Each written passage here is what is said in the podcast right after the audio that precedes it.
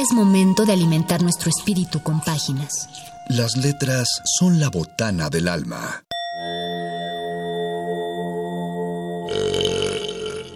Recuerda la máxima. Los libros son como los tacos. Aún los malos son buenos. Muerde lenguas.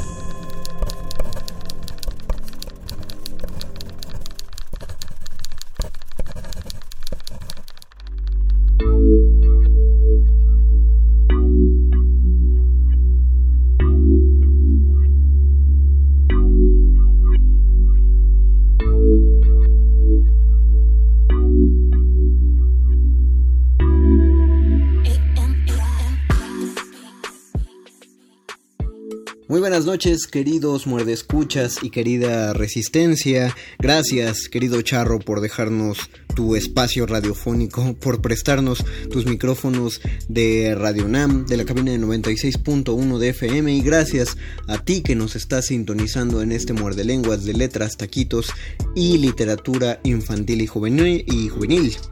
Lo saluda el mago conde a nombre de mi compañero Luis Flores del Mal desde, desde mi casita.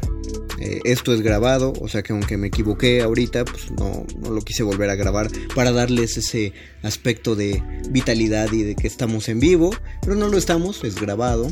Eh, el día de hoy es miércoles, si, si, la, si este archivo llegó correctamente, y vamos a dedicarlo al segundo programa de esta semana sobre literatura infantil y juvenil. En un tardío homenaje al Día del Niño por el cual no hicimos en Muerde Lenguas una celebración digna, pero en este momento ya la estamos realizando. Eh, saludo a quien esté haciendo la operación técnica de este programa el día de hoy, eh, esos héroes sin capa de la comunicación en Radio UNAM, y a Oscar El Voice por aventarse la producción del show.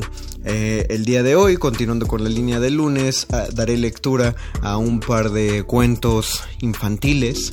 Eh, así que pueden... Infantiles y juveniles, eh, eh, yo calcularía que esta literatura sigue siendo bastante vigente, todavía hasta los 13, 14 años. Todavía hasta los 20, ¿no? Es funcional, pero claro, a partir de los 15 ya uno tiene otros intereses que es muy padre descubrir en los libros. Eh, y lo que, lo que pudieron darse cuenta, espero que se hayan dado cuenta en la lectura de los cuentos del lunes pasado, es que si bien son cuentos infantiles, no, no es esta concepción eh, mala que se tiene acerca de que lo infantil es fácil y cursi y es como hablar, eh, hablarle a tontitos y manejar temas muy específicos no, no, no. Ocurrieron unas cosas bastante escabrosas en, textos que, se leyeron porque la literatura infantil es... Eh, pues es, literatura para personas inteligentes finalmente, se les puede hablar de cualquier tema, solo es una decisión de palabras adecuadas, de extensión y de ritmo, diría yo. Eh, esa es la diferencia hacia la, literatura infantil, un ritmo más apresurado, eh, palabras más digeribles que no temas, eh, solamente un uso del vocabulario más sencillo y, no, no, meterse a una, a, una filosofía excesivamente profunda y también que no, que no requieras del lector tanto, tanto bagaje cultural, un, un conocimiento más amplio eh, sobre cualquier otro tema para meterte al tema de lo que estás leyendo, ¿no? Eh, esos serían los únicos puntos que yo destacaría. Así que para esta noche estoy haciendo este este esta introducción un tanto larga para que puedan avisarle a los niños que ustedes conocen o que traigan a los niños que tienen en casa, despiértenlos, que lleguen tarde mañana a su clase virtual y que escuchen la lectura de, estos textos en este programa más breve que el de lunes por, cuestiones de horario, eh, pero que igual nos dará tiempo para hacer una, buena lectura de textos. Mientras, mientras ustedes llaman a los niños y los invitan a este programa, vamos a hacer una, un pequeño corte musical, cortesía de, nuestro productor Oscar El Voice y regresaremos a escuchar algunos textos infantiles de autores clásicos y contemporáneos. Se están escuchando Muerde Lenguas, Letras, Taquitos y Literatura Infantil y Juvenil.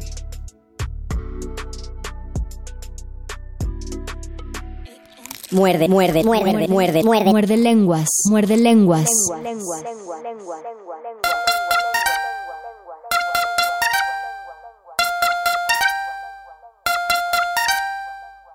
Bailan sin cesar. Bailan sin cesar. Bailan sin cesar. Bailan sin cesar. Bailan sin cesar. Bailan sin cesar. Hasta que aparezca César y lo arruine todo. Bailan sin cesar.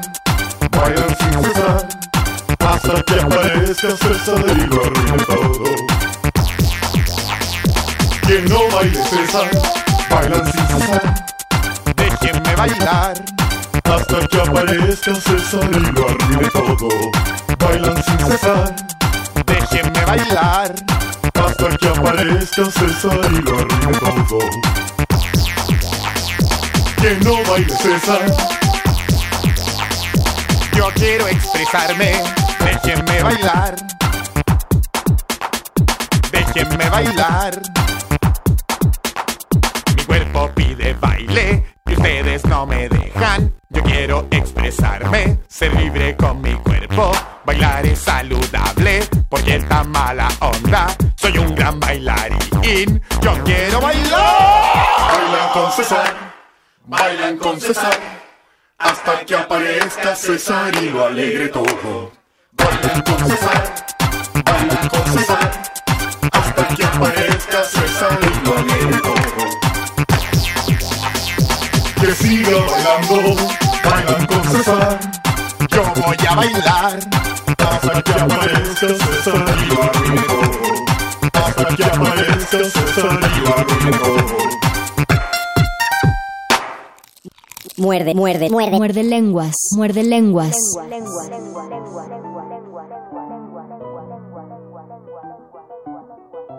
Los bichos justicieros de Orlando Ortiz. Doña Furibunda Malacara de Ceñudo sintió un hueco en el estómago al ver lo bien y bello que había quedado el jardín de la escuela. Por otra parte, Justino estaba realizando sus tareas de conserje con una evidente expresión de felicidad y hasta canturreando algo alegre. Eso significaba que, además de embellecer el jardín ese fin de semana, había ido a ver a su hija. El hueco en el estómago se le hizo más grande y las tripas le gruñeron porque siempre que se enojaba le daba mucha hambre. Entró a la dirección de la escuela taconeando como vaca con botas mineras y le gritó a la secretaria que fuera a traerle algo de comer y rápido que estoy furiosa y se me va a derramar la bilis, le gritó de nuevo. Y dando un portazo, se encerró en su oficina. La secretaria salió rauda del edificio. Ya conocía a la directora y le daba pavor cuando llegaba malhumorada, porque las verrugas le cambiaban de color, los pelos se le erizaban como puercoespín y las uñas se le ponían negras. Luego, eso era lo peor. Comenzaba a lanzar cuanto tenía a mano y destrozaba todo lo que encontraba. Pensando en eso, apuró sus pasos a la fonda donde compraba siempre los antojos de su jefa. Regresemos a la dirección y veremos a Furibunda dejarse caer en su sillón, que crujió lastimero al recibir tanto y tan malhumorado peso. La mujer se puso a golpetear con los dedos en la cubierta del escritorio, molesta porque ella quería correr del trabajo a ese viejo que me cae tan gordo y no tenía motivos para hacerlo. Al pensar eso, sintió que el agujero de su panza se hacía del tamaño de las grutas de Cacahuamilpa y el gruñir de las tripas parecía una pelea de perros callejeros. Recordó que el viernes había dejado en el cajón del escritorio una bolsota de papas a medio consumir, porque la verdad es que a Furibunda le daba muchísima hambre cuando estaba enojada. Pero cuando se hallaba contenta, ¿qué creen? También le daba mucha hambre, por eso en los cajones de su escritorio tenía bolsas de golosinas, cajas de galletas y montones de comida chatarra, suficiente para atiborrar a tres hipopótamos, dos elefantes y cinco ardillas. No es cierto, estoy exagerando. Solo alcanzaba para atiborrar a los elefantes y los hipopótamos. Las ardillas no hubieran alcanzado ni migajitas. La mujer sacó del cajón de su escritorio la bolsota de papas fritas y, si ustedes se regresan a leer el párrafo anterior, se tardarán en hacerlo más de lo que tardó ella en acabarse las papas. Para cerciorarse de que no quedaban ni pedacitos milimétricos, sacudió la bolsa sobre el escritorio y... ¡Chan chan tacarancan! Cayó cucarachabela en la cubierta del escritorio. La bichita le hizo sus muecas más horribles a Furibunda, pero ella no se asustó. Ni los chones se le hicieron rosca. Tampoco hizo gestos de fuchi. porque se había tragado a puños las papitas de la bolsa donde estaba la cucaracha. En lugar de eso, la mujer levantó su brazo y dejó caer su manota que parecía una gorda raqueta de tenis sobre Chabela. Esta se puso lista y corrió a tiempo. que se oyó en la oficina y por poco parte el escritorio a la mitad. Chabela brincó al piso y se dirigió veloz hacia la puerta. En ese momento iba llegando la secretaria, sonriente, con una charola en la que traía una enorme ensalada de frutas aderezada con yogurt, miel y granola, dos sopes especiales, una torta cubana también especial y un licuado de guayaba con mango y salvado. La secretaria sí le tenía miedo a las cucarachas, de manera que al ver a Chabela lanzó un gritote y aventó la charola que voló. Y voló. Y las cosas volaron.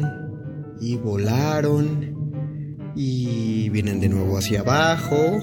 Y caen sobre furibunda.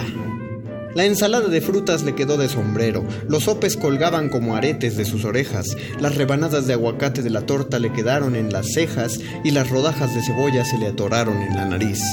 El espeso licuado se desparramó y parecía un rebozo sobre su pecho y espalda, al ver el fracaso de Chabela, los otros insectos que querían darle su merecido a la directora entraron en acción. Mosquito Más y Avispatricia se enfilaron en picada hacia la barriga de la mujer con resultados catastróficos. Aguijones abollados y Tomás con una alita estropeada, pues Furibunda usaba una faja enorme. Y escaparon de pura chiripada porque la mujer además se dio un manotazo en la panza. Pío Josefo y Pulgaspar no tuvieron mejor suerte, pues la mujer se coscorroneaba cuando sentía el piquete de Josefo o se daba de cachetadas y puñetazos en todo el cuerpo cuando Gaspar la mordía en otras partes de su amplia humanidad. Los bichos estaban sorprendidos de la fortaleza e insensibilidad de aquella mujer, que en lugar de asustarse se golpeaba como si nada y gritaba furiosa contra ellos y la secretaria que, aterrorizada, veía los desfiguros de la directora. Al parecer, el plan de los insectos justicieros había fracasado rotundamente. Pero tanto escándalo y gritos llegaron al jardín y Catarina Natalia fue a investigar lo que ocurría. Llegó volando hasta el escritorio de Furibunda y se posó sobre uno de los trozos de papaya que habían quedado regados sobre él. Poco faltó para que la Catarinita Natalia se fuera de espaldas cuando vio a la mujer brincar como resorte arate a un archivero, gritando como marrano atorado porque las Catarinitas la aterrorizaban. Justino entró a la oficina para averiguar a qué obedecían tantos gritos. Al ver que la causa era Natalia, se acercó al escritorio y extendió el dedo índice de su mano derecha para que la bichita se subiera en él. Hasta parecía que le estaba invitando a bailar un vals. Catarina Natalia se trepó en el dedo. El anciano la llevó a la ventana más próxima y la dejó ir. Cualquiera pensaría que a partir de ese momento la directora quedaría agradecidísima con Justino y hasta le aumentaría el sueldo, ¿no? Pero ¿qué creen que pasó? Doña Furibunda Malacara de Ceñudo lo acusó de ser el culpable de cuanto le había sucedido, porque según ella, el anciano había llevado esos insectos amaestrados, así lo dijo con I, y no amaestrados con E como es lo correcto, o sea que la mujer era una directora medio burra. Según ella, prueba de la culpabilidad de Justino era que la Catarina lo había obedecido cuando le ordenó que se subiera a su dedo. ¿Ustedes han visto algún insecto con los ojos cuadrados? Pues precisamente Cucarachabela, que se había ocultado en una rendija de la pared, se quedó con los ojos cuadrados de sorpresa al oír tales acusaciones, y más todavía cuando la mujer se valió de ello para correr del trabajo al anciano. Sonó el timbre del recreo. Aprovechando la confusión y el desorden que se arma a esa hora, Chabela se escurrió hacia el jardín en busca de Galdina, al toparse con ella le contó lo ocurrido.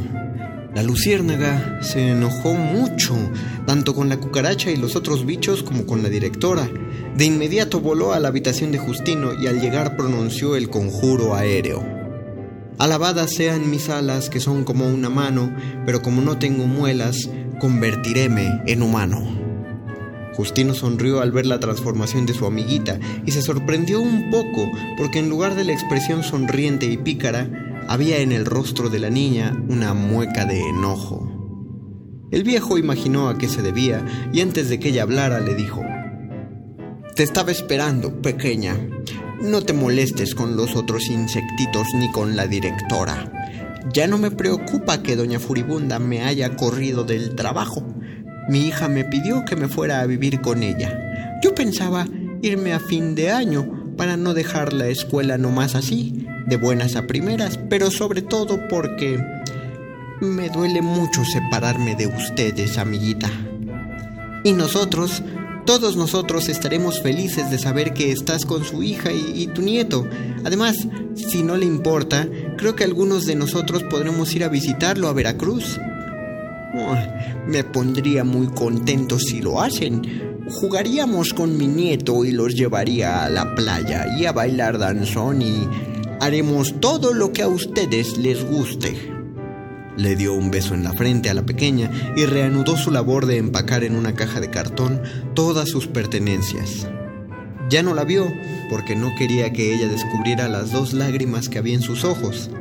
Por su parte, Galdina se convirtió en luciérnaga de inmediato y salió volando al jardín para comunicarles a todos sus amigos de la cofradía su charla con Justino.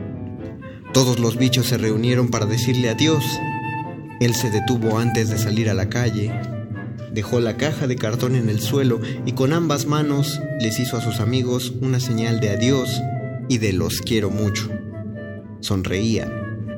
Los animalitos estaban conmovidos, viéndolo de lejos, excepto Cúcara Chabela, que furtivamente se escurrió hacia la caja y se coló en ella. Así le hacen siempre las cucarachas, pues les gusta viajar mucho. Y Chabela, que era de las que, como decía mi abuelita, nomás ven burro y se les antoja viaje, decidió aprovechar la caja de cartón de Justino para irse a conocer el puerto Jarocho. Además, también había pensado que luego podría subirse a un barco para ir a conocer tierras lejanas. El otro día recibí una postal de Marsella sin firma. ¿Será de Chabela? Pero mejor pasemos a otro asunto. Como que ya se me prendió el foco, porque para acabar falta muy poco. Muerde, muerde, muerde, muerde. Muerde lenguas, muerde lenguas. Minutos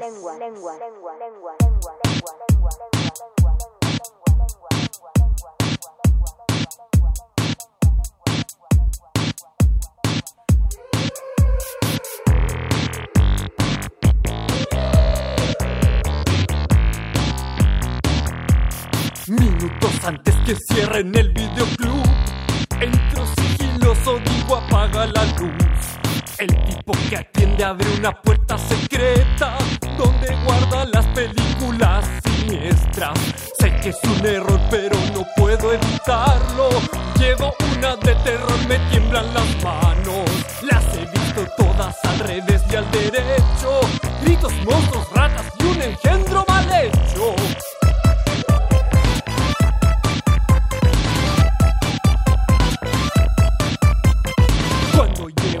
mi abuela toma el té y guiñando el ojo pregunta ¿Cómo te fue? Levanto el pulgar en señal de aprobación y ella se desplaza sin llamar la atención. Vamos al altillo donde está el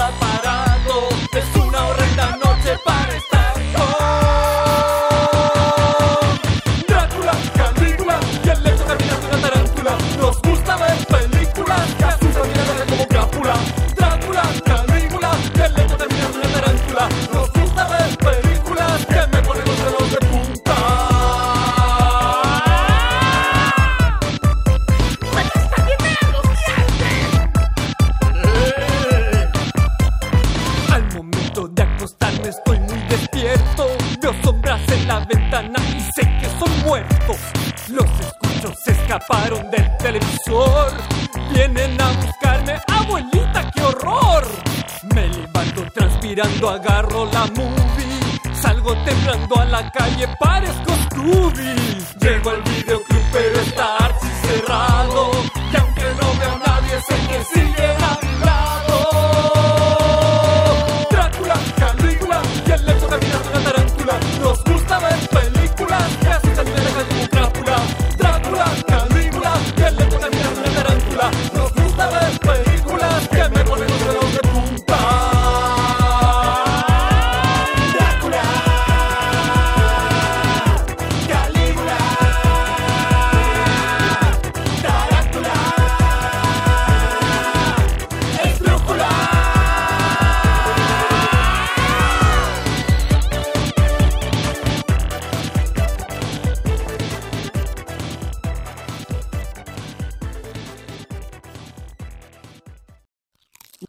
Muerde, muerde, muerde. Muerde lenguas, muerde lenguas. El pájaro de oro de los hermanos Grimm.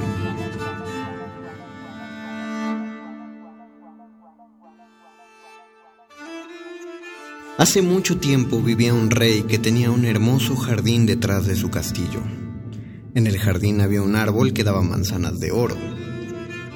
Cuando las manzanas empezaban a madurar, las contaban y una mañana vieron que faltaba una. Se lo dijeron al rey y el rey mandó que todas las noches se quedase uno de sus hijos guardando el árbol. La primera noche se quedó el hijo mayor, pero le entró sueño, se durmió y a la mañana siguiente faltaba otra manzana. La segunda noche se quedó de guardia el segundo hijo del rey y le entró sueño a él también, y mientras dormía desapareció otra manzana. Le llegó el turno al tercer hijo del rey. Su padre no se fiaba mucho de él, pero por fin le dejó de guardia. El príncipe pequeño se echó debajo del árbol, pero hizo lo posible por no dormirse. Dieron las doce de la noche. Se oyó un ruido por el aire. El príncipe miró y a la luz de la luna vio un pájaro que brillaba como el oro. El pájaro se posó en el árbol y ya estaba cogiendo una manzana cuando el príncipe le disparó una flecha y el pájaro echó a volar. Pero la flecha le había rozado y se le cayó una pluma de oro. El príncipe cogió la pluma y a la mañana siguiente se la llevó al rey su padre. El rey reunió a su corte y todos vieron la pluma y dijeron que valía muchísimo, más que todo el reino. Entonces dijo el rey, si esta pluma vale tanto, quiero tener el pájaro entero. El hijo mayor se fue en busca del pájaro de oro. El hijo mayor se creía muy listo. Se encontró con una zorra, la apuntó con su escopeta y entonces la zorra le dijo, Si no me matas, te diré una cosa. Tú vas buscando el pájaro de oro y esta noche llegarás a un pueblo. En el pueblo hay dos posadas. Una tendrá luz y dentro estarán cantando y bailando. No entres en esa posada sino en la otra, aunque te parezca muy fea. No eres más que un animal estúpido y no tienes por qué darme consejos. El príncipe se burló de la zorra, volvió a apuntar y disparó, pero no acertó y la zorra se escapó por el bosque, corriendo con el rabo tieso. El príncipe siguió andando. Por la noche llegó al pueblo de las dos posadas. Una estaba encendida y la otra apagada y el príncipe entró en la posada encendida donde se oían canciones y bailes, se puso a cantar y a bailar y se le olvidó la zorra, el pájaro de oro y su padre, el rey. Pasó el tiempo y el príncipe no volvía al castillo. Entonces el segundo hijo del rey se fue a buscar el pájaro de oro. También él se encontró con la zorra y la zorra le dijo lo mismo que a su hermano. Y también aquel príncipe llegó al pueblo y se metió en la posada donde cantaban y bailaban, y ahí se quedó con su hermano de juerga. Pasó mucho tiempo. El tercer hijo del rey quiso salir a buscar el pájaro de oro, pero su padre no se fiaba mucho de él. Su padre creía que el pequeño era tonto, pero como se empeñaba en ir, le dio permiso. El príncipe pequeño llegó al bosque, se encontró a la zorra, la apuntó con su escopeta y la zorra dijo que le perdonara la vida y el príncipe se la perdonó. La zorra se lo agradeció mucho y le dijo, Por bueno te voy a ayudar, súbete a mi rabo y así llegarás antes. El príncipe se subió al rabo de la zorra y ella echó a correr y corría tanto que se oía silbar el viento. Llegaron al pueblo. El príncipe se bajó del rabo, obedeció a la zorra y se metió en la posada pobre y fea. Durmió ahí y por la mañana la zorra le estaba esperando y le dijo, Ahora te voy a explicar lo que tienes que hacer. Iremos siempre en línea recta y llegarás a un palacio. Delante del palacio verás muchos soldados tirados por el suelo. Tú no hagas caso, porque los soldados estarán dormidos. Pasa entre ellos, métete en el palacio y atraviesa todas las habitaciones hasta que llegues a una muy pequeña. Ahí verás al pájaro de oro en una jaula de madera. Al lado habrá una jaula de oro, vacía. No cambies al pájaro de jaula, porque lo pasarás mal. La zorra estiró el rabo, el príncipe se volvió a montar y echaron a correr otra vez por el campo. Llegaron al palacio, el príncipe se bajó, caminó en línea recta y encontró todo lo que había dicho la zorra, Atravesó las habitaciones y llegó a la que tenía las jaulas. Y ahí, por el suelo, estaban tres manzanas de oro de su jardín. El príncipe, sin acordarse de los consejos de la zorra, pensó que era una pena que un pájaro tan hermoso estuviera en una jaula tan fea, y lo sacó y lo metió en la jaula de oro. Pero en aquel momento, pájaro dio un grito terrible, los soldados se despertaron, entraron en el palacio y cogieron al príncipe. A la mañana siguiente lo llevaron ante los jueces y le condenaron a muerte, pero el rey de aquel palacio dijo que le perdonaría la vida si conseguía llevarle un caballo de oro que corriera más que el viento. Si el príncipe encontraba el caballo, le daría en premio el pájaro de oro. El pobre príncipe echó a andar por el campo, muy triste, porque no sabía dónde buscar el caballo de oro, pero en esto se encontró a su amiga la zorra que le dijo, ¿ves? Por no hacerme caso. Pero no te apures, que te diré cómo puedes encontrar el caballo de oro. Tienes que ir en línea recta y llegarás a un castillo. En la cuadra del castillo está el caballo. Delante de la cuadra verás a los criados dormidos y podrás sacar el caballo. Pero fíjate bien en lo que te digo, no le pongas al caballo la silla de oro que hay en la cuadra, sino una silla vieja que está al lado. La zorra estiró el rabo. El príncipe se montó y echaron a correr por el campo, y corría tanto que oyen silbar el viento. Llegaron al castillo y todo estaba como había dicho la zorra, los criados dormidos delante de la cuadra y el caballo de oro dentro. Pero el príncipe, al ver aquel caballo tan hermoso, quiso ponerle la silla vieja y le puso la de oro, y en aquel momento el caballo empezó a relinchar como loco. Los criados se despertaron, cogieron preso al príncipe y por la mañana le llevaron delante de los jueces que le condenaron a muerte. Pero el rey de aquel castillo dijo que le perdonaría la vida y le regalaría el caballo de oro si le traía a la princesa del castillo de oro, que era una princesa muy hermosa. El pobre príncipe echó a andar por el campo, muy triste porque no sabía dónde encontrar a la princesa del castillo de oro, pero en esto se encontró a la zorra. ¿Lo ves? ¿Lo ves? Por no hacerme caso. Pero me das pena y te volveré a ayudar. Este camino va derecho al castillo de oro. Llegarás al atardecer. Por la noche la princesa saldrá a bañarse. Cuando pase delante de ti te acercas a ella y le das un beso. Entonces la princesa te seguirá y te la podrás llevar. Pero escucha bien lo que te digo, que la princesa no se despida de sus padres porque lo pasarás muy mal. La zorra estiró el rabo, el príncipe se montó y echaron a correr, y corrían tan deprisa que oían silbar el viento. Llegaron al castillo de oro y pasó todo lo que había dicho la zorra. La princesa salió a bañarse cuando se hizo de noche y el príncipe se acercó a ella y le dio un beso. Entonces, la princesa dijo que se marcharía con él, pero que tenía que despedirse de sus padres. Al principio, el príncipe no quería que fuera, pero ella lloró tanto que le dio pena y la dejó y en el momento en que la princesa se acercó a la cama de su padre, aquel rey se despertó y llamó a sus soldados y cogieron preso al príncipe. Por la mañana le dijo el rey, Estás condenado a muerte, pero te perdonaré si quitas de en medio esa montaña que hay delante de mis ventanas y me tapa la vista. Tendrás que quitarla en ocho días. Si lo consigues, te puedes casar con mi hija. El pobre príncipe se puso a cavar y a cavar, y a los siete días empezó a desesperarse al ver lo poco que había adelantado. Pero por la noche llegó su amiga la zorra y le dijo, ¿Lo ves, lo ves, lo ves? Por no hacerme caso. Bueno, anda, vete a dormir, que yo trabajaré por ti. Y cuando el príncipe se despertó por la mañana, vio que la montaña había desaparecido se puso muy contento y corrió a decirle al rey que la montaña ya no le taparía la vista, y el rey a regañadientes le dejó marcharse con la princesa. Llevaban un rato andando los dos cuando se les acercó la zorra. Mira, príncipe, esta princesa es el mejor premio, pero con ella tienes que llevarte el caballo de oro.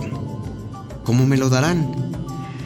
Lleva a la princesa al castillo donde está el caballo. El rey se pondrá muy contento al verla y te dará el caballo de oro. Te montas en el caballo y vas dando la mano a todos para despedirte. Cuando des la mano a la princesa, la subes al caballo de un tirón y la montas a tu lado. Y como el caballo es más ligero que el viento, nadie los podrá alcanzar. Todo pasó como dijo la zorra. El caballo salió al galope y su dueño el rey no pudo alcanzar al príncipe y a la princesa. La zorra corría al lado del caballo y dijo al príncipe, Ahora vamos a buscar el pájaro de oro. Cuando lleguemos al palacio, la princesa se bajará del caballo y yo cuidaré de ella. Tú llevas el caballo al rey, que se pondrá muy contento y te regalará el pájaro de oro, y entonces pones el caballo al galope y recoges a la princesa. Todo salió muy bien. Ya tenía el príncipe el pájaro de oro, el caballo de oro y la princesa del castillo de oro. Entonces la zorra dijo, Tienes que pagarme todos mis servicios. Claro, amiga zorra, ¿qué quieres que te dé? Quiero que, al llegar al bosque, me mates de un tiro y me cortes la cabeza y las patas. Bonita recompensa. No, no puedo hacer eso contigo, zorrita. Bueno, como quieras, pero no puedo seguir a tu lado. Voy a darte el último consejo. No compres carne de ahorcado, ni te sientes al borde de un pozo. La zorra se marchó y el príncipe se quedó pensando, ¿qué cosas tiene este animal? ¿Por qué iba a comprar carne de ahorcado? Y nunca se me ha ocurrido sentarme al borde de un pozo. Se fue a caballo con la princesa y llegaron al pueblo donde se habían quedado sus dos hermanos. Había mucho jaleo y mucha gente y el príncipe oyó decir que iban a ahorcar a dos hombres. Se acercó a la horca y vio con espanto que eran sus dos hermanos, que no habían hecho más que maldades y se habían arruinado con tantas juergas. El príncipe pequeño preguntó cómo podría salvar a sus hermanos y le dijeron, si pagas por ellos, los puedes salvar. Pero ¿a quién se le ocurre salvar a dos malhechores? El príncipe no hizo caso de lo que le decían, pagó por sus hermanos y se los llevó también. Llegaron al bosque y los hermanos dijeron, Hace mucho calor, vamos a sentarnos al lado de ese pozo para comer y descansar. El príncipe pequeño se olvidó del consejo de la zorra y se sentó al borde del pozo sin sospechar nada. Pero los bandidos de sus hermanos le empujaron y le tiraron al pozo y luego se llevaron a la princesa, al caballo y al pájaro de oro y se fueron al castillo de su padre. Padre, mira, mira lo que traemos. Aquí está el pájaro de oro y además hemos conquistado el caballo de oro y la princesa del castillo de oro. El padre y toda la corte se pusieron contentísimos, pero el caballo no quería comer, el pájaro no cantaba y la princesa no hacía más que llorar. Sin embargo, el príncipe pequeño no se había ahogado. El pozo estaba seco y al caer se dio en el musgo blando y no se hizo daño. Lo que no podía era salir, pero la zorra tampoco lo abandonó en este momento. ¿Lo ves? ¿Lo ves? ¿Lo ves? Por no hacerme caso, bueno, te sacaré de aquí. Metió el rabo en el pozo, el príncipe se agarró, la zorra tiró fuerte y lo sacó. Pero ahora ten cuidado porque tus hermanos no están seguros de que te hayas muerto y han puesto guardias por todo el bosque para que te maten si te ven. Al borde del camino había un pobre. El príncipe le dio sus vestidos y se puso los del pobre y llegó hacia el palacio de su padre. No le reconoció nadie, pero el pájaro empezó a cantar el caballo se puso a comer y la princesa dejó de llorar. ¿Qué les ha pasado de pronto al pájaro, al caballo y a la princesa? preguntó el rey.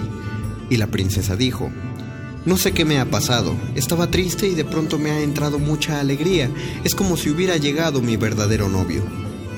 Y entonces la princesa le contó al rey todo lo que habían hecho los príncipes en el bosque, aunque los dos príncipes mayores le habían dicho que la matarían si lo contaba. El rey furioso llamó a todos los que estaban en el palacio y también fue el príncipe pequeño vestido de pobre. La princesa le reconoció enseguida y le abrazó y a los malos hermanos los condenaron a muerte. El príncipe pequeño se casó con la princesa y heredó el reino de su padre. ¿Qué pasó con la zorra? Pues la zorra se encontró un día en el bosque con el príncipe y le dijo, Tú ya lo tienes todo, pero yo sigo siendo muy desgraciada cuando tú me podrías salvar. Mátame de un tiro y córtame la cabeza y las patas. El príncipe la mató y le cortó la cabeza y las patas, y entonces la zorra se convirtió en un hombre que no era otro que el hermano de la princesa del castillo de oro, y es que le había hechizado un mago. Desde aquel día, todos fueron muy felices. Muerde, muerde, muerde, muerde lenguas, muerde lenguas.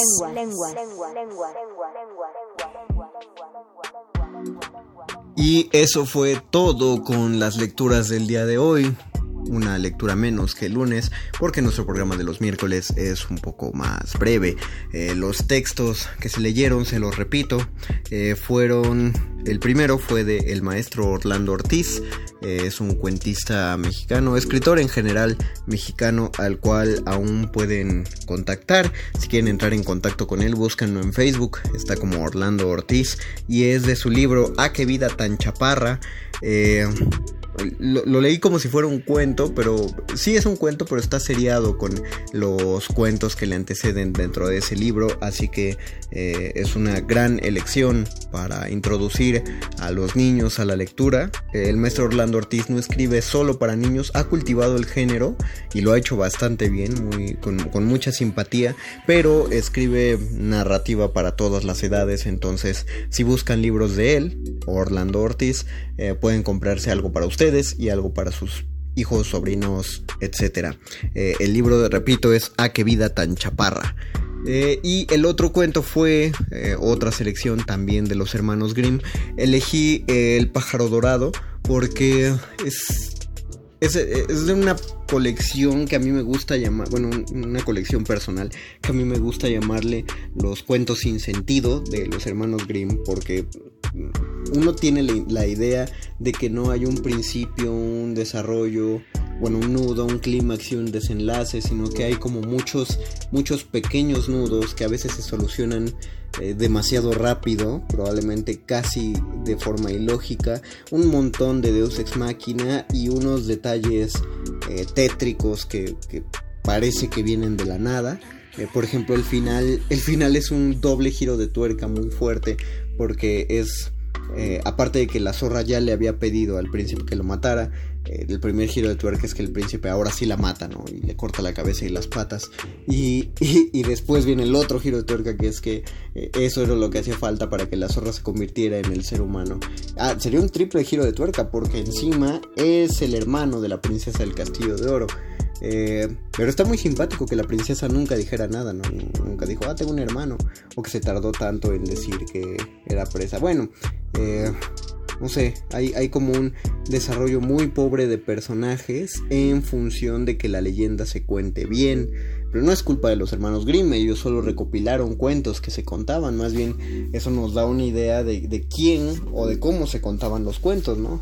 Evidentemente quien, eh, quien contaba los cuentos en los pueblos que los hermanos Grimm visitaron para recopilarlos, no, no había eh, un oficio literario, no se preocupaban porque se cumplieran estos cánones del cuento, simplemente querían contar historias, eran historias para pasar el rato, justo como lo estamos haciendo ahora en este momento. Quizá, quizá sería bueno regresar a los cuentos de Grimm en próximas semanas. Eh, lo que sí les voy a pedir es que eh, me, nos hagan una petición en nuestras redes sociales porque los programas que vienen van a seguir siendo grabados y, nos sale muy bien la plática cuando estamos Luisito y yo juntos, pero ahora que no podemos juntarnos para grabar y no tenemos los recursos o el conocimiento técnico para grabar un programa juntos, eh, pues llevar una plática de una hora es mucho más difícil para nosotros y va a ser aburrido para ustedes. Por eso hemos decidido irnos sobre las lecturas. Pero me encantaría que hicieran una petición de algo en específico, de un tipo de lecturas que quieren. Eh, quieren más... Eh, ¿Qué género pues de, cuentos o, nos aventamos una novela corta que sería más cansado? Pero no sé, ustedes escojan, eh, decidan, pongan nuestro Facebook Resistencia Modulada, en Twitter arroba R Modulada. Podemos regresar a la literatura infantil, ¿por qué no? Ya vieron que no soy un tío gamboín, que son otañoño. Si algún niño nos escuchó en la audiencia, me gustaría saber si quieren que leamos más de este tipo de cuentos. Eh, e incluso podríamos hacer una convocatoria para eh, si alguno de ustedes escribe cuentos, pues leer sus cuentos al aire, ¿no? ¿Qué opinan? Háganoslo saber. Repito, Facebook Resistencia Modulada, Twitter arroba R Modulada. Y si quieren escribir directamente a mi Twitter, arroba M Paramago, para que me hagan saber sus sus opiniones. Por ahora ha sido todo el tiempo del que disponemos y me tengo que despedir. Eh, gracias al operador técnico que está en turno en este momento y gracias a Oscar el Voice que hizo la producción de este programa. A nombre de mi compañero Luis Flores del Mal, yo me despido y agradezco a todos ustedes que escucharon este programa y nos volveremos a oír dos semanas en la próxima vez que me toque hacer muerde lenguas, ¿ok? Entonces, eh, pues muchas gracias, esperamos los comentarios y continúan todavía dos horas de resistencia modulada. Yo soy, sigo siendo y seré el mago conde. Hasta, hasta la próxima. Muerde, muerde, muerde, muerde lengua, muerde, muerde, muerde, muerde lenguas, muerde lenguas. Yo nunca vi televisión porque es muy fome. Yo prefería estudiar y hasta leer. Pero mi padre, que es un loco y vende teles.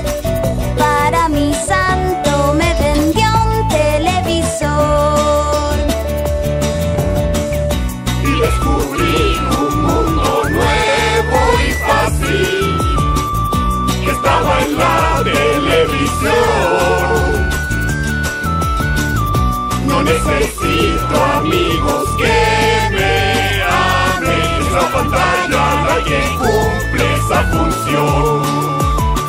Después de un tiempo engordé y me puse feo.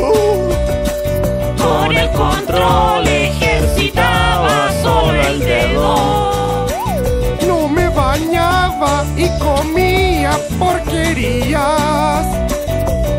Hasta que un día explotó el televisor.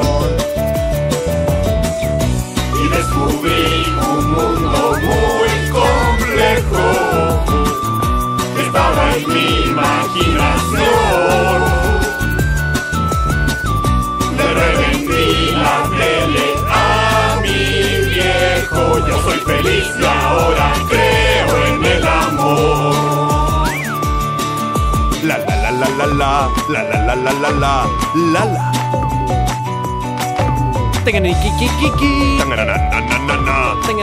Tanganana Yo pi pi pi pi pi Yo no no no no no Yo pino Top top top top top top top top top top top top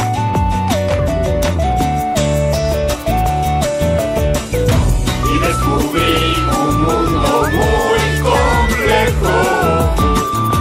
Estaba en mi imaginación. Le revendí la tele a mi viejo. Yo soy feliz y ahora creo en el amor.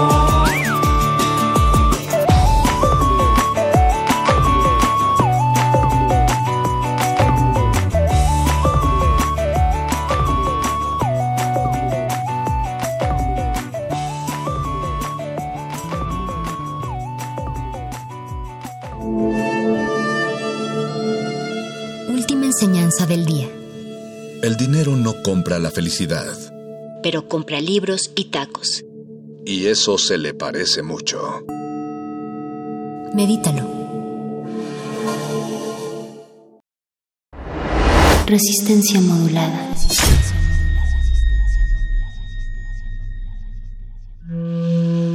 Un individuo puede resistir casi tanto como un colectivo, pero el colectivo no resiste sin los individuos. Manifiesto. Here we are now. Logramos documentar un sistema de corrupción.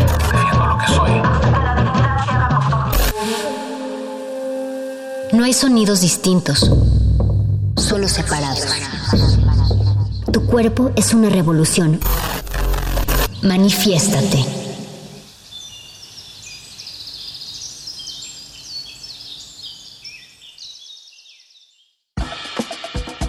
Bienvenidos, bienvenidas, bienvenides a Manifiesto. Se escribe con X al final para que lo pronuncien como ustedes quieran.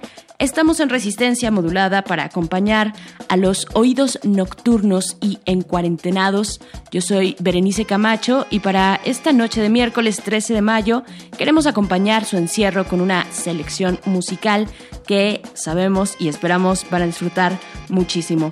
Recuerden que hoy más que nunca debemos permanecer en casa y qué mejor que con música, música de la resistencia.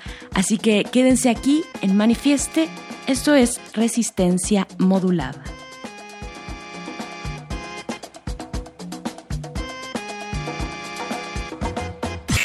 Manifiesto.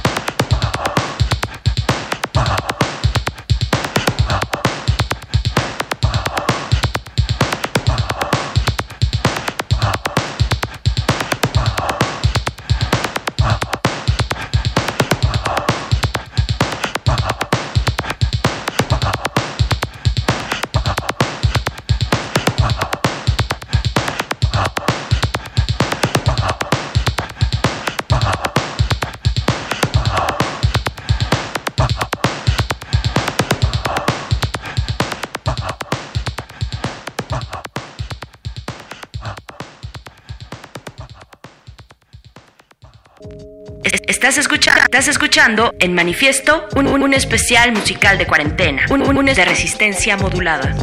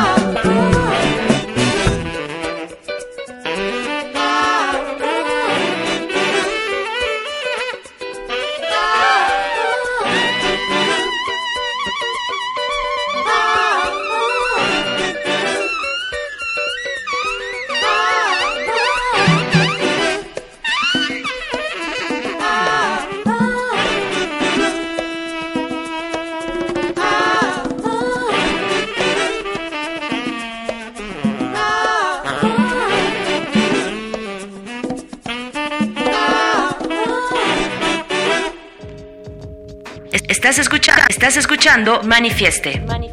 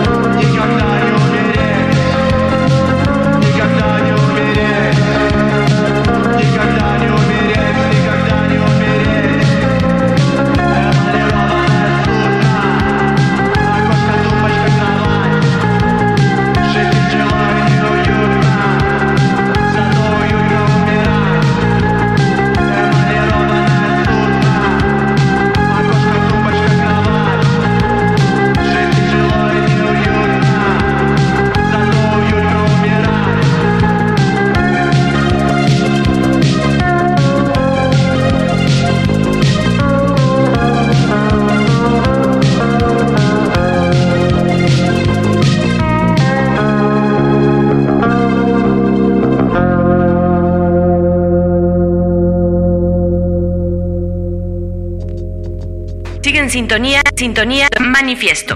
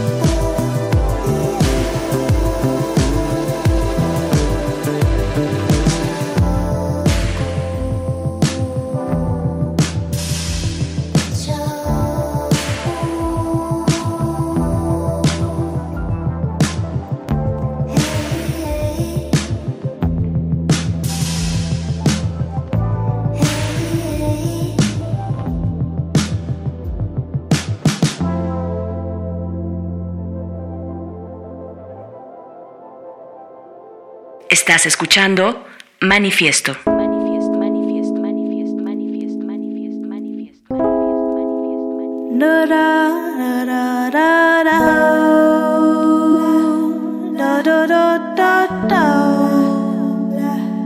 I don't wanna be a cigarette. I don't wanna be an ashtray. I don't wanna be a doormat. Don't wanna be ignored. then you're not into me. And maybe it's not deliberate. And I know you never asked me. I just gotta put it out there. I don't put myself out there. Usually I stay tucked away. Cause I was a loner until I met you. And I let you in after all the persuasion.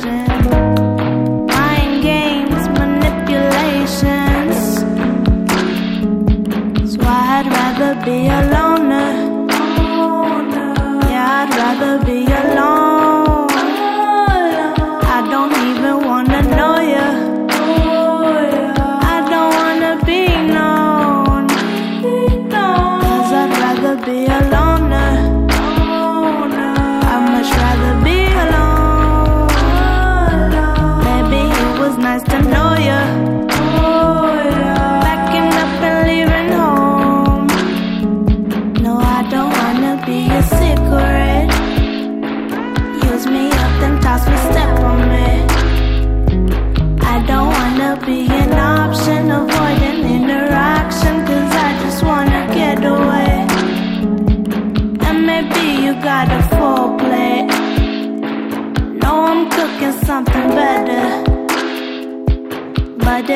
now I'm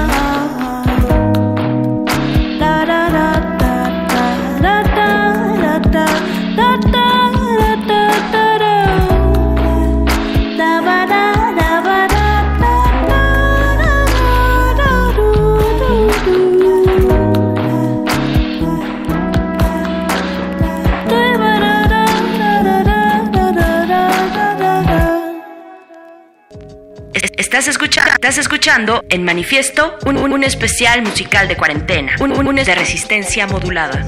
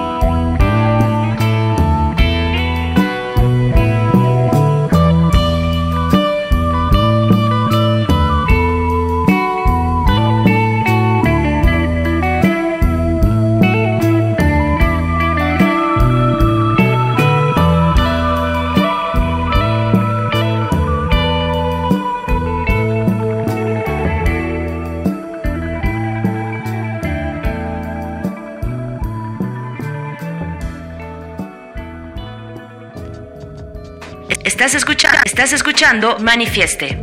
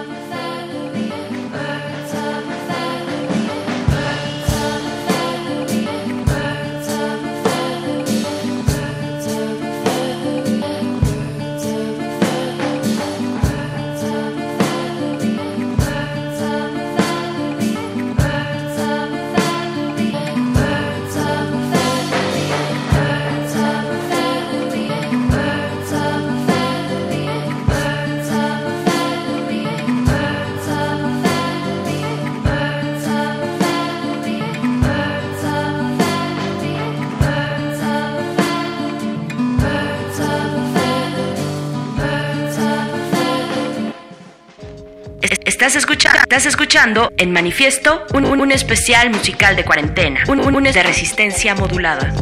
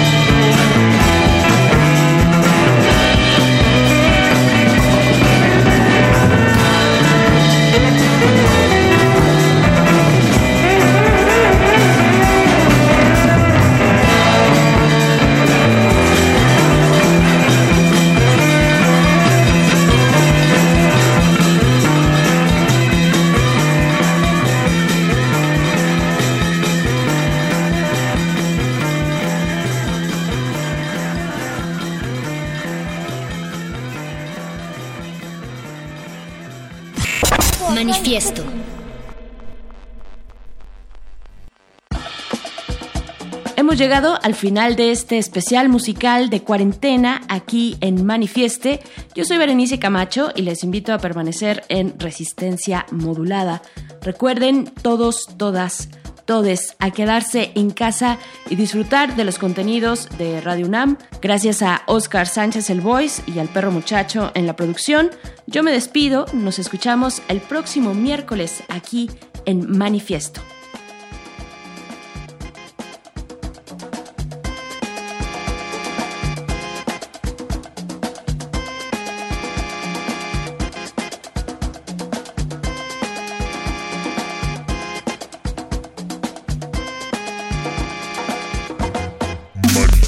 Manifiesta, incomodando al rockero que no baila cumbias.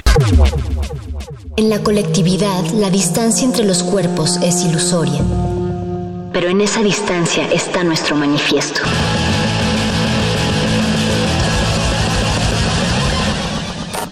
Manifiesto.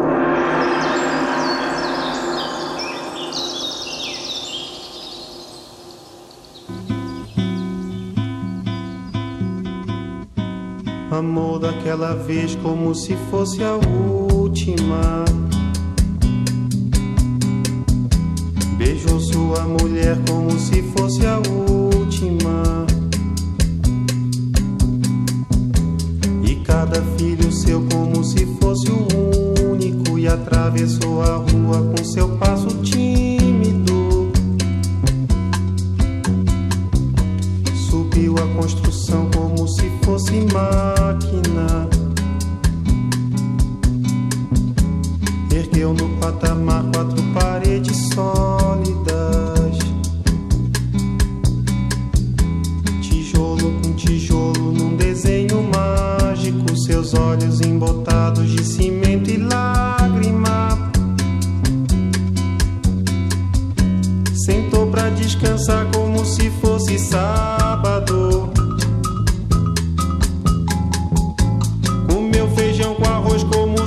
Fosse um príncipe.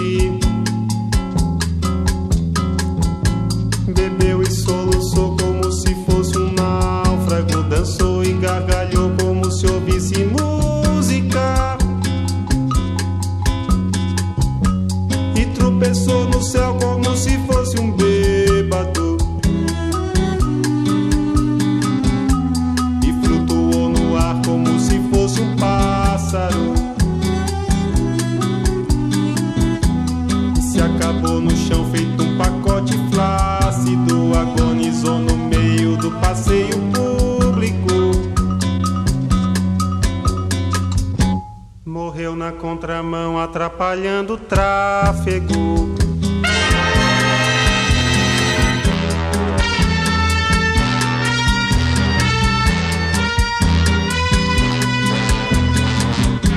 Amor daquela vez Como se fosse o último.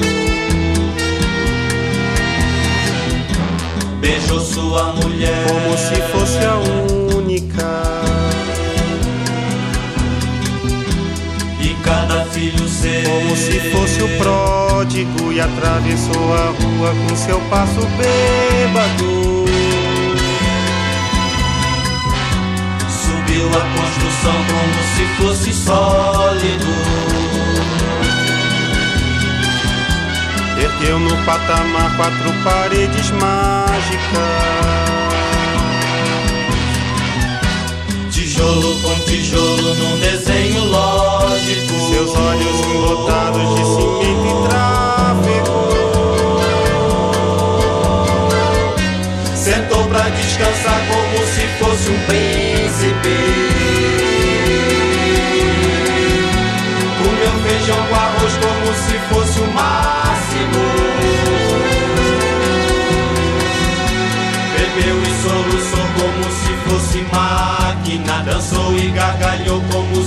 O próximo.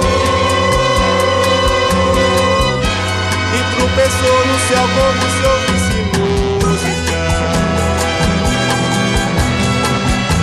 E tudo no ar como se fosse sábado.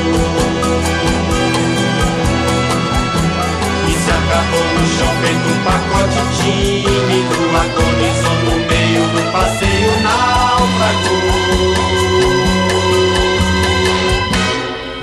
contramão atrapalhando o público.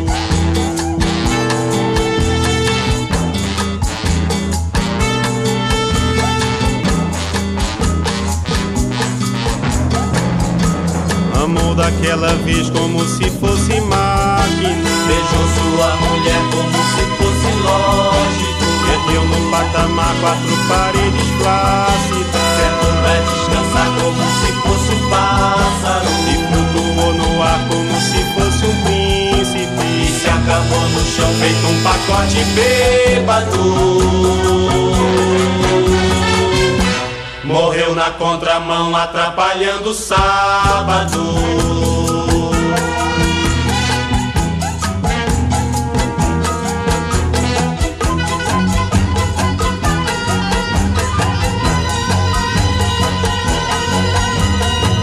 Por esse pão pra comer, por esse chão pra dormir certidão pra nascer e a concessão pra sorrir. Por me deixar respirar, por me deixar existir.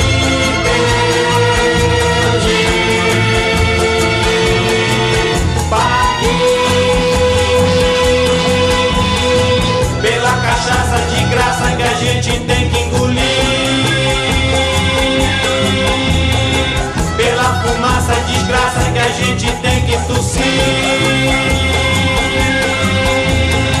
Pelos andames pingentes que a gente tem que cair.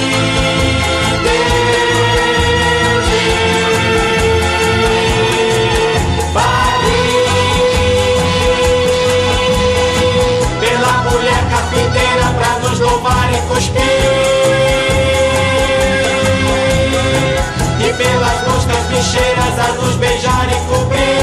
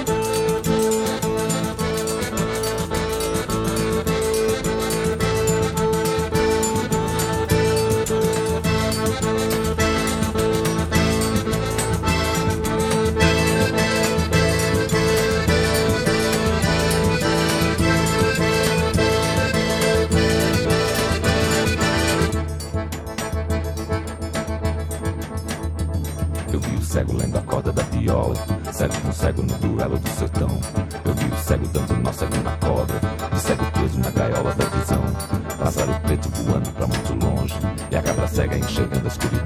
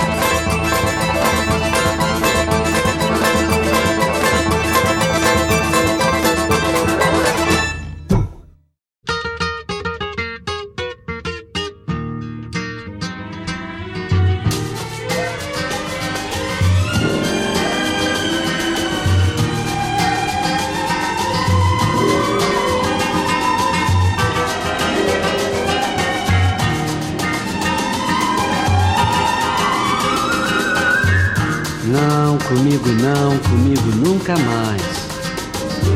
As coisas agora vão mudar, pois até um cego pode ver que eu não sou o que você diz. Por isso eu não vou mais curvar minha cabeça e nem beijar seus pés, porque. Pois eu descobri que sou um anjo. Eu descobri que sou um anjo.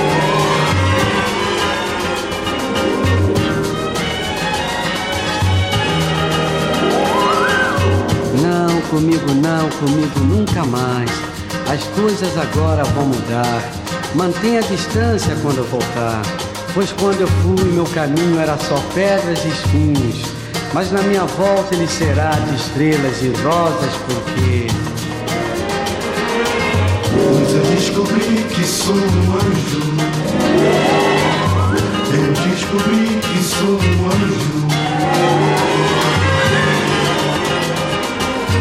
Não, comigo não, comigo nunca mais. Mantenha a distância quando eu voltar. Pois há muito tempo que meu amor por você acabou. Olhe, não chore, pois você chorando meu sentimento pode ficar com pena de você e deixar até você gostar de mim. Por isso mantenha a distância, porque Pois eu descobri que sou um anjo. Eu descobri que sou um anjo. Pois eu descobri que sou um anjo.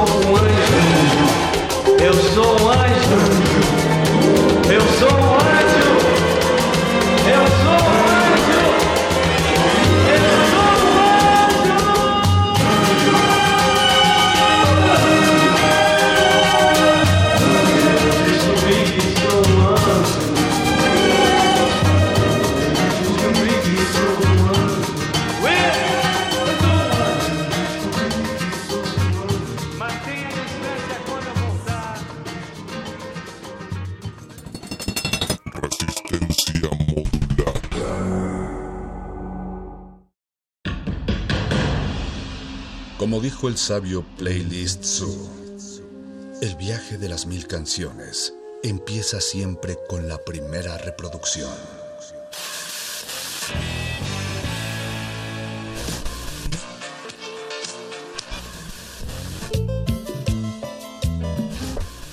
A continuación, un maestro te abrirá la puerta de su lista de reproducción.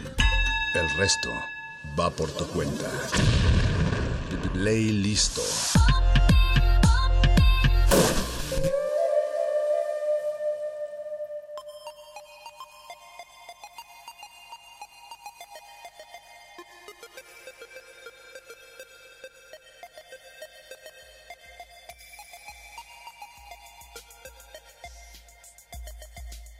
Buenas noches. Mi nombre es Mónica Sorrosa. Estoy muy contenta porque la noche de hoy continuamos con estas sesiones de escucha, sesiones de playlist que son a la distancia, pero también con mucho cariño, porque cada vez nos damos más cuenta que se pueden hacer muchas cosas también fraternas, muchas cosas llenas de amor y hechas con el corazón a través de las redes sociales. Y nuevamente la verdad es que es un gusto tener a a una gran amiga ya y aliada que es Panchita Peligro y que en esta ocasión pues me ha acercado a, a tierras poblanas. Y también me da mucho gusto conocer a Sandunga, que está en línea con nosotros. Hola, buenas noches a las dos chicas. ¿Cómo están? Cuéntenme, ¿cómo se sienten en esta curva de cuarentena que cada vez se alarga más? Hola Moni, Eh, muchas gracias por la invitación de nuevo. Eh, yo soy Panchita Peligro. Eh, pues nada, ahorita, pues no sé, la neta, hoy me siento un poco triste porque mañana un amigo mío de Perú que estuvo aquí eh, dos meses conmigo en el encierro, mañana se regresa a su casita y entonces pues voy a estar un poquito más sola, pero, pero bien, o sea, todo lo demás chido. Sí, caray, es difícil despedirnos a veces de los amigos cuando pasamos mucho tiempo con ellos, pero creo que también un poco este tiempo y estas circunstancias que estamos viviendo nos hacen darnos cuenta que las redes sociales, el internet nos pueden ayudar también a generar ideas y el, digamos, el encerrón nos ayuda también a la creatividad. ¿Tú qué opinas, Sandunga? Hola te Moni? ¿cómo estás? Gracias por Muy la bien. invitación. Gracias Panchita por presentarme a Moni y invitarme a su programa. Que les comentaba que para mí es súper importante el trabajo que ustedes están haciendo como radio difusora porque es un medio de comunicación súper importante y más ahorita, ¿no? Que estamos pues resistiendo el encierro. Pero como dices, eh, la creación no para, ¿no? Entonces, sí, mientras podemos utilizar estos medios para para compartir lo que estamos haciendo y no sentirnos tan solitos, ¿no? Como dice Panchita. espero estés bien y, y que tenga buen regreso a casa tu amigo. Además, chicas, esto no hubiera sido posible si, si Sandunga no hubi- hubiera viajado a la Ciudad de México, en donde están las cabinas de Radio UNAM. En cambio, digamos que la ventaja, por decirlo de alguna manera, de conectarnos a través de este medio, pues es que podemos grabar un video cada quien desde la distancia. Y en ese sentido, pues me gustaría que nos platicaras, eh, Sandunga, tú vives en Cholula, eh, el estado de Puebla, pero también veo en tu perfil que eres de Veracruz y también te identificas con la Ciudad de México. Cuéntanos un poco ahí cómo está esa, ese territorio este, difuso, diverso. Platícanos. Sí, yo vivo en Cholula, que ha sido mi casa por más de 11 años ya. Y este y bueno, aquí creo que me he forjado mi carrera como, como productora y DJ. Y para mí es un lugar súper importante porque hay una escena muy bonita de música.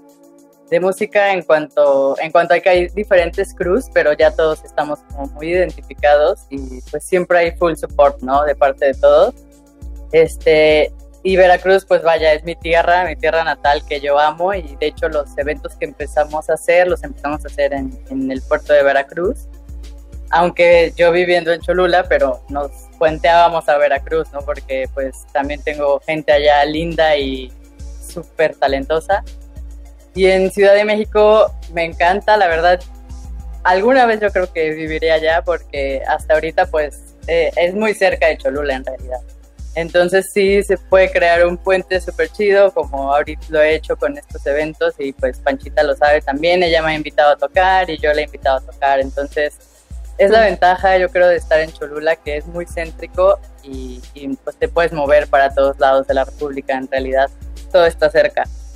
Justo creo que es bien importante esto que comentas, eh, Sandunga, porque se está generando una especie de burbujeo cultural que digo, existe desde hace mucho tiempo, pero estos puentes que se crean fortalecen entre estados como Oaxaca, como Veracruz, como Puebla, la Ciudad de México, que además, como bien comentas, no están nada alejados. En menos de medio día ya puedes estar en distintos puntos de estas ciudades. Me parece bien interesante porque la música se va nutriendo. Y en ese sentido, pues me, me gustaría que nos platiques un poquito primero de tu trabajo personal, que tiene que ver mucho con el bass music, eh, con ritmos tropicales, ritmos latinos, que supongo que es toda esta influencia que tú traes, ¿no? De Veracruz, de Puebla, de lo que se escucha también a nivel global, ¿no? Con el bass music. Pero cuéntanos un poco de tu carrera como solista primero, como productora de DJ, y luego vamos a entrar de lleno a este primer compilado que además está chulado de maíz prieto, la verdad. Gracias. Sí, pues mira, Sandunga inicia como, ya creo que tiene nueve años que inicié en esto como DJ y estoy súper agradecida, la verdad, porque pues sí, yo empecé con tropicaleando, ¿no? Así, toca, pinchando cumbia, que me encanta, y eh, tropical bass, que creo que hace nueve años era como más esto de los géneros, ¿no? Que estaban como más no había tanto, ¿no? Así como en toda la música, de pronto un género se empieza a ramificar en varios. Entonces él le llamaba electrocumbia, ¿no? Que era como algo más, pues nuevo. Y de ahí empieza a salir el tropical bass, ¿no? Que ya es una función con bass y cumbia, se podría decir, o ritmos tropicales, afrocaribeños. Y empieza también el global bass, ¿no? Después empezó a globalizar más, porque ya podías encontrar en un track tanto dembow como dark dembow, new dembow, pero a la, a la vez un bajo súper fuerte que va desde la línea pues del, del bass music, ¿no? Entonces inicio, inicio tocando tropical bass y ahora que como productora llevo tres años, que la verdad siempre fue como, desde que empecé como DJ dije, tengo que producir, tengo que ser productora, tengo que hacer mis tracks, tengo que hacer mi live y pues sucedió cuando tenía que suceder, ¿no? Entonces hace tres años empecé a soltar tracks y la verdad que esa es mi, mi fusión, ¿no? Como fusionar ritmos autóctonos de diferentes países con, con bass music, ¿no? Eso es lo que a mí me llena, lo que, lo que me sale del alma, que es lo que quiero, quiero mostrar, ¿no? A la gente.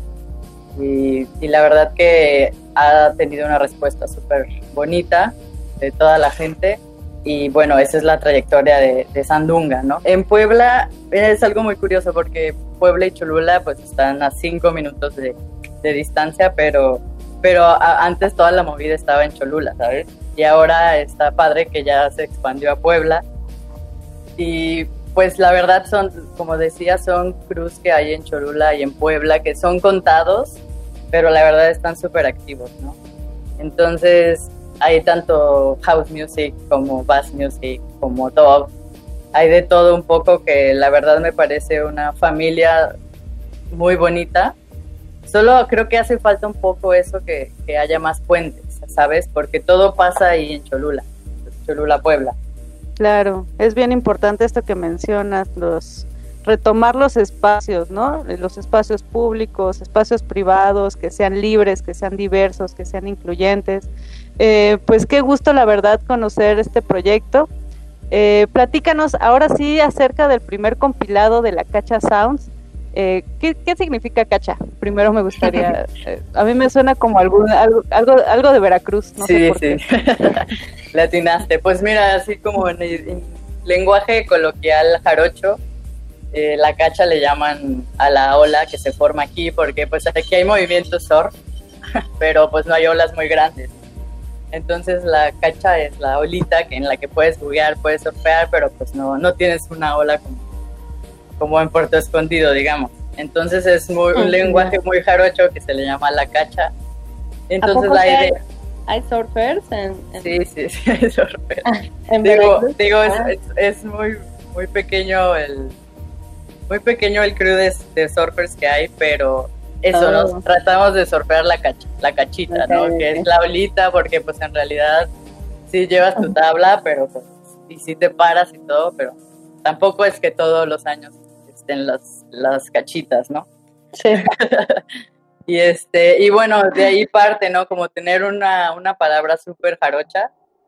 Este, y, y bueno, es más bien que andamos surfeando en los sonidos de, en los sonidos que están creando pues la banda, ¿no? Entonces es eso, surfear la ola de sonidos.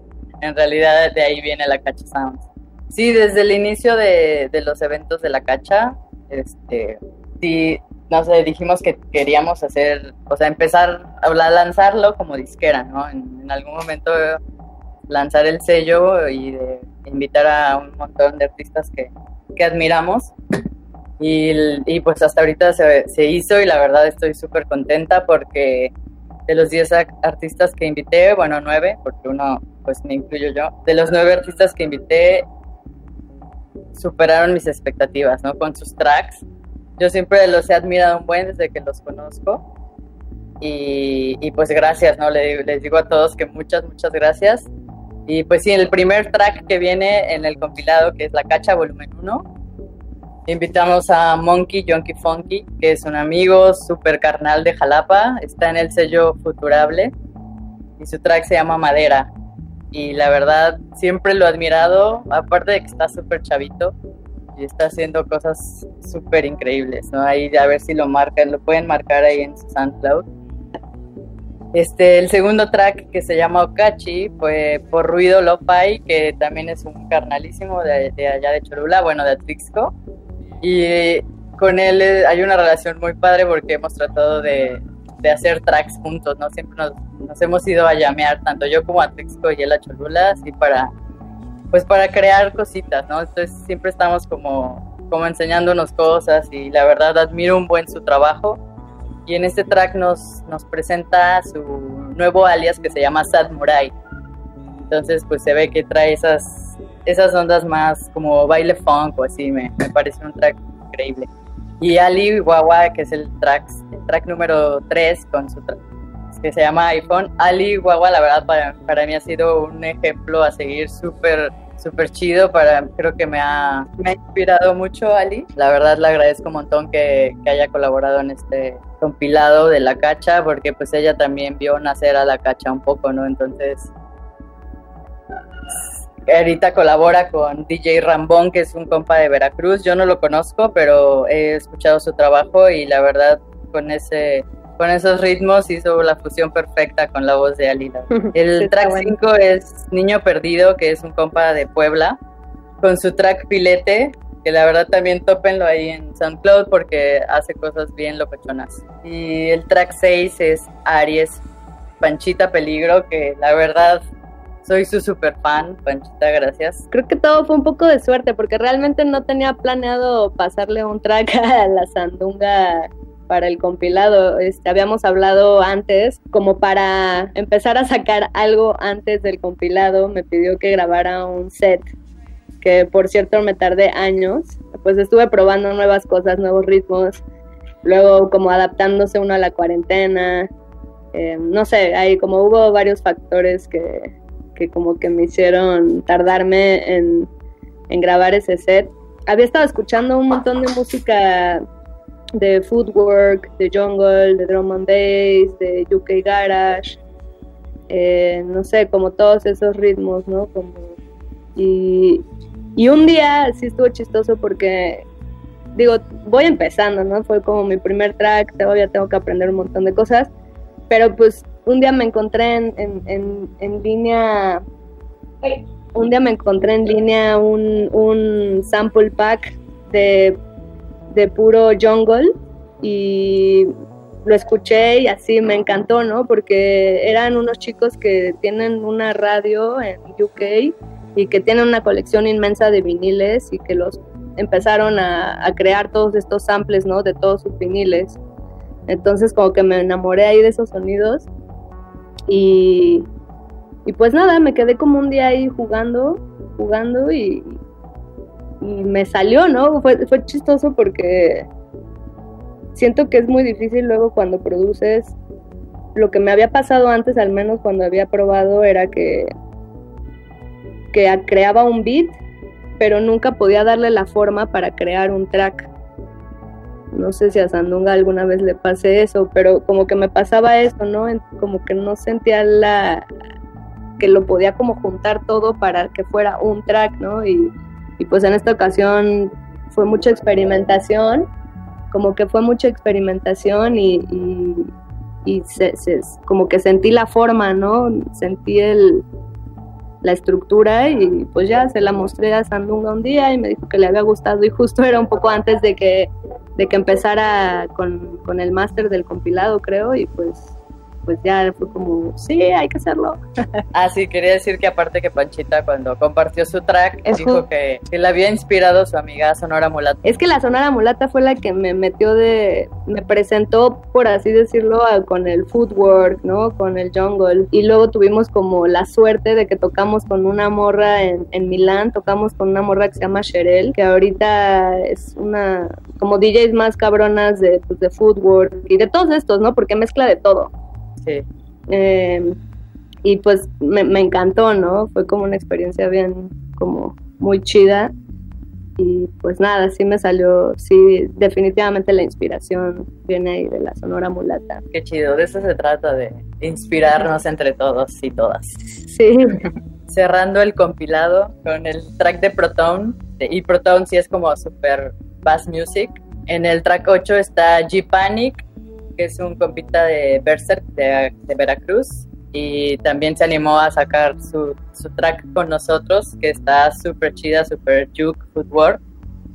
Y este, y Berserk, que, que la neta también es mi compa que me ha inspirado muchísimo y lo admiro bastante, bastante.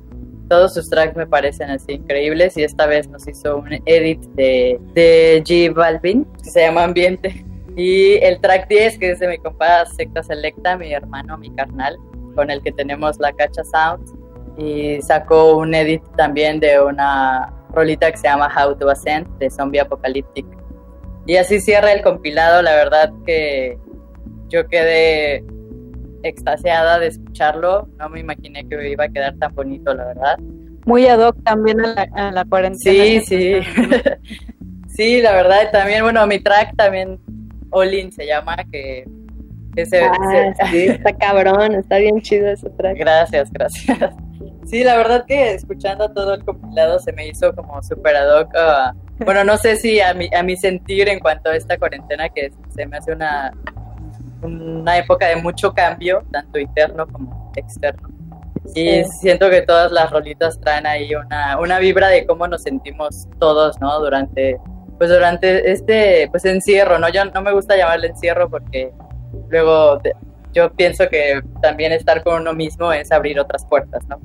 Entonces, este, pero sí, me, me fascinó cómo, cómo cierra el, desde cuando empieza hasta cómo cierra el compilado. Se me hace superador con este año lleno de experiencias. Y bueno, finalmente cuéntanos, Sandunga, ¿tienen planeado realizar otro compilado de algún género musical en específico o platícame más de qué eran los próximos compilados. Así como en los eventos que hemos hecho en la Cacha Sounds alrededor de estos años, no tenemos reglas de género musical y pues así serán los compilados de la Cacha.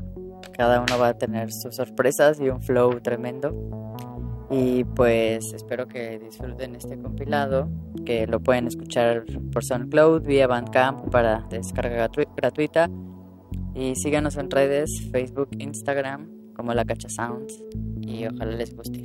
Gracias por la invitación, Mónica. Gracias, Panchita. Y Gracias por escuchar. Saludos. Muchísimas gracias, Andunga. Los invitamos a que escuchen a continuación el primer compilado de la Cacha Sound, volumen 1. Eh, mi nombre es Mónica Sorrosa y esperamos escucharnos y vernos muy pronto a través de estos playlists a la distancia. Recuerden quedarse en casa y seguir la programación de Resistencia Modulada. Un fuerte abrazo a todos los radioescuchas. Resistencia modulada.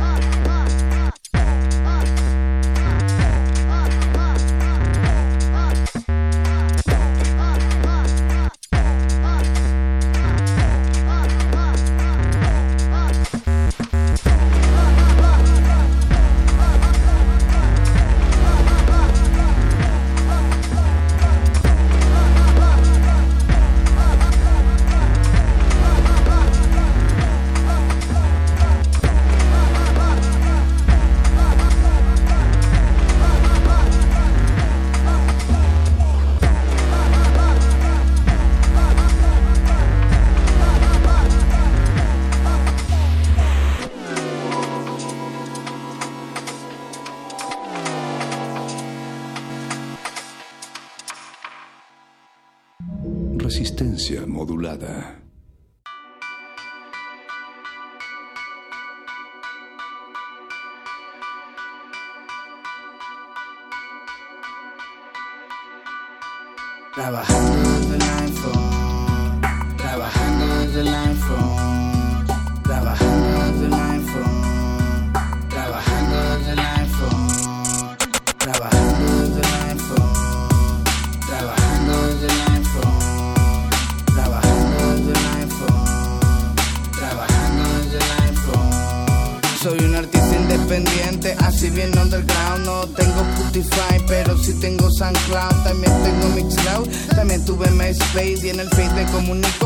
Través de mi fanpage. Yo subo selfies a mi Insta, multimierda vanguardista, además de ser artista, hay que ser oficinista.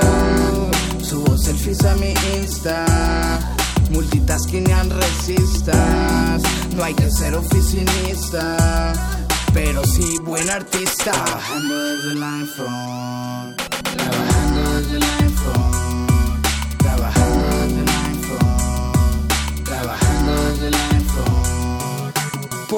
el teléfono siempre está en mi mano Porque ese teléfono siempre está sonando Propuestas, conciertos los recados, hasta conferencias me ofrecen un salario. En millennial no reces el rosario. La vida es bonita, pero la pintan calvario. Bañate mucho, llega temprano, agradece al productor y alige del escenario. Una forma de expresión. En mi mano está mi phone, tiene buena Voy a hacer una canción. Desde el iPhone. Trabajando desde el iPhone, trabajando desde el iPhone, trabajando desde el iPhone. Yo subo selfies a mi Insta, multimierda vanguardista. Además de ser artista, hay que ser oficinista.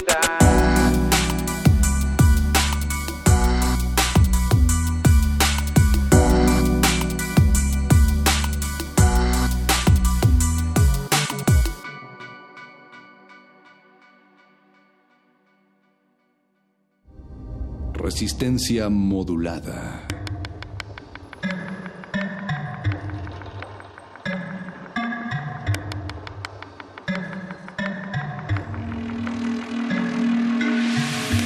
Todo es dual, todo tiene polos, todo su par de opuestos.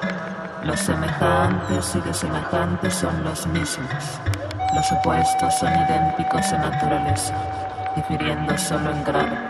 Los extremos se tocan, todas las verdades son semiverdades, todas las paradojas pueden reconciliarse.